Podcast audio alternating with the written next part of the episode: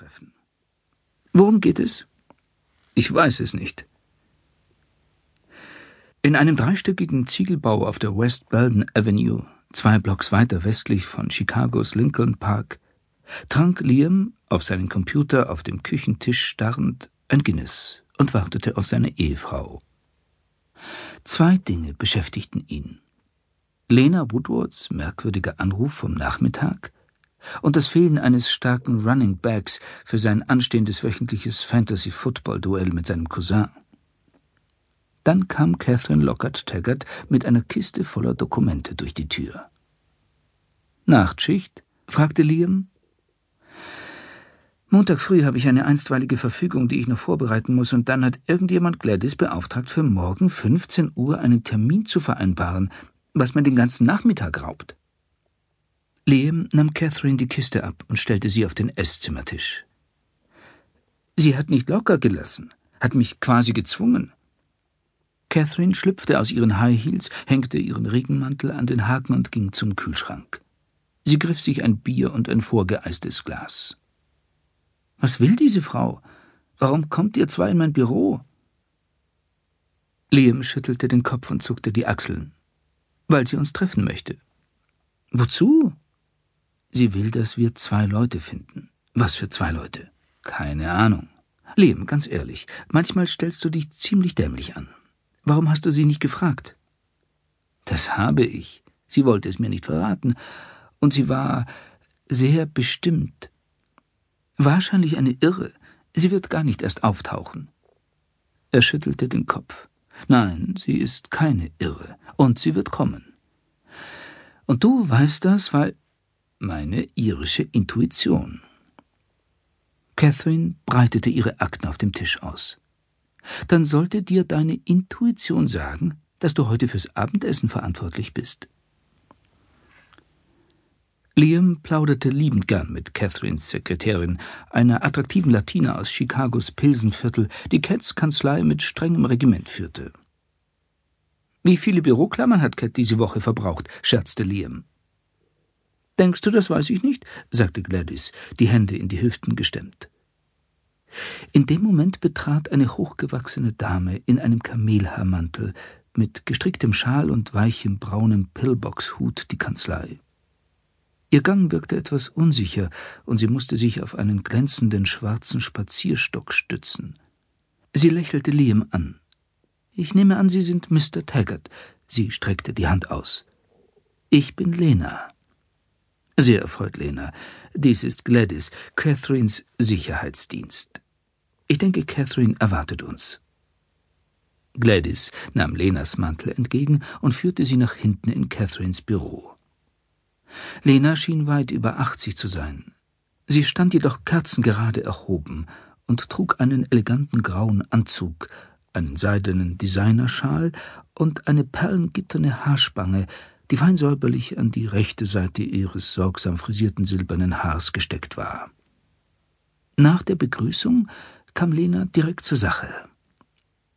Ich würde Sie beide gern engagieren. Ich muss herausfinden, was mit zwei Kindern geschehen ist. Wie ich Ihnen am Telefon schon sagte, erwiderte Liam, Catherine befasst sich nicht mit der Suche von Kindern. Das ist mein Fachgebiet. Lena nickte mit einem wissenden Lächeln. Ich bin nicht zufällig hierher gekommen. Ich war eng mit Ben Solomon befreundet. Ihn haben Sie vor acht Jahren auf der letzten Mission seines Lebens begleitet, als er Hauptscharführer Otto Piatek zur Rechenschaft ziehen wollte.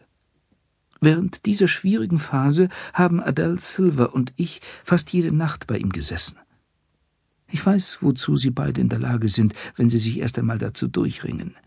Ich habe es erlebt und möchte Sie als Team anheuern. Und ich kann es mir leisten. Es ist keine Frage des Geldes, Mrs. Woodward, sagte Catherine. Ben brauchte einen Prozessanwalt, und ich habe dieser Aufforderung entsprochen. Ben brauchte außerdem einen Detektiv, und somit kam Liam ins Spiel. Bens Situation war sehr besonders, sicherlich ganz anders als ihre. Lena ließ sich nicht beirren. Das Lächeln verschwand nicht von ihrem Gesicht. Anders in mancher Hinsicht, aber es gibt vermutlich mehr Gemeinsamkeiten als Unterschiede. Das Projekt, um das es mir geht, wird großes Engagement und eine kreative Herangehensweise erfordern. Ben sagte, er habe nichts erlebt, das mit ihrer Art der Zusammenarbeit vergleichbar gewesen wäre. Sie unterstrich ihre Worte mit erhobenem Zeigefinger. Das ist es, was ich will. Was erwarten Sie von uns, Lena? fragte Catherine in milderem Tonfall. Ich sagte es bereits, ich möchte, dass Sie zwei Kinder finden. Sind es Ihre Kinder? Lena schüttelte den Kopf. Nicht meine eigenen, aber ich habe einer sehr besonderen Person ein Versprechen gegeben und beabsichtige es zu halten. Catherine drehte sich zu ihrem Schreibtisch um und drückte eine Taste auf ihrem Telefon. Gladys, würden Sie bitte eine Kanne Kaffee aufsetzen und alle Anrufe abwimmeln. Kapitel 2 Ich nehme an, ich sollte ganz von vorn beginnen und Ihnen erzählen, wie ich diese Kinder kennenlernte. Mein Mädchenname ist Lena Scheinmann. 1924 in Scharnów in Polen, südwestlich von Krakow in Schlesien. Als ich eine Jugendliche war, Catherine hob die Hand. Scharnów? Liegt das in der Nähe von Samoszcz?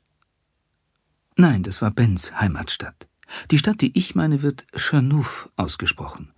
Sie liegt weiter westlich, nahe der Grenze zu Tschechien. Catherine sah Liam an. Ich glaube, das kommt uns bekannt vor. Wird uns dieser Auftrag zu Ereignissen während des Holocausts führen? Haben Sie uns deshalb ausgesucht? Wegen Ben Solomon. Sicher hatte sein Fall mit dem Holocaust zu tun, aber wir sind dadurch keinesfalls zu Experten der polnischen Kriegszeit geworden. Lena hob die Augenbrauen. Ich bin wegen Ihrer Fähigkeiten zu Ihnen gekommen. Und ich gestehe auch wegen Ben. Er war Ihr größter Fan. Und ich seiner. Vielleicht, weil wir beide Überlebende waren, weil wir beide zu Zeiten des Krieges in Polen durch die Hölle gegangen sind. Wie ich schon sagte, gibt es Ähnlichkeiten. Und Ben und ich hatten eine besondere Verbindung. Ich habe sie aufgesucht, weil ich herausfinden muss, was mit den zwei Kindern geschah. Und ich denke, dass Sie mir dabei helfen können. Ich muss mich für die Formulierung meiner Frage entschuldigen. Sie sollten jedoch wissen, dass Sie sicherlich bessere Experten zu Polen im Zweiten Weltkrieg finden können als Liam und mich. Wir konnten Ben helfen, Otto Piatek zu finden und dingfest zu machen, aber dabei war Ben unsere Informationsquelle. Das verstehe ich. Aber ich weiß, dass ich bei Ihnen richtig bin, und ich bitte Sie, mich ausreden zu lassen. Selbstverständlich. Catherine drehte sich um und nahm einen gelben Notizblock auf. Lassen Sie uns zuerst ein paar Hintergrundinformationen sammeln. Sind diese zwei Kinder in irgendeiner Form mit Ihnen verwandt? Lena schüttelte den Kopf. Nein, sie sind die Kinder von Carolina. Zwillinge. Liam lehnte sich vor, die Ellbogen auf den Tisch gestützt. Wie lauten Ihre Namen, Lena? Sie schüttelte erneut den Kopf. Heute? Keine Ahnung. Vor vielen Jahren hießen sie Rachel und Lea. Catherine schaute Liam und dann wieder Lena an. Wer ist Carolina? Sie war meine beste, teuerste Freundin. Sie hat mir das Leben gerettet.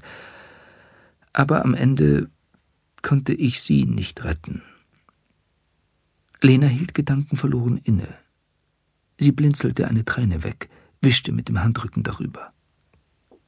Schließlich fuhr sie flüsternd fort Ich bitte Sie, mir dabei zu helfen, mein Versprechen einzulösen. Bitte, finden Sie Carolinas Mädchen. Catherine stellte eine Box Taschentücher auf den Schreibtisch.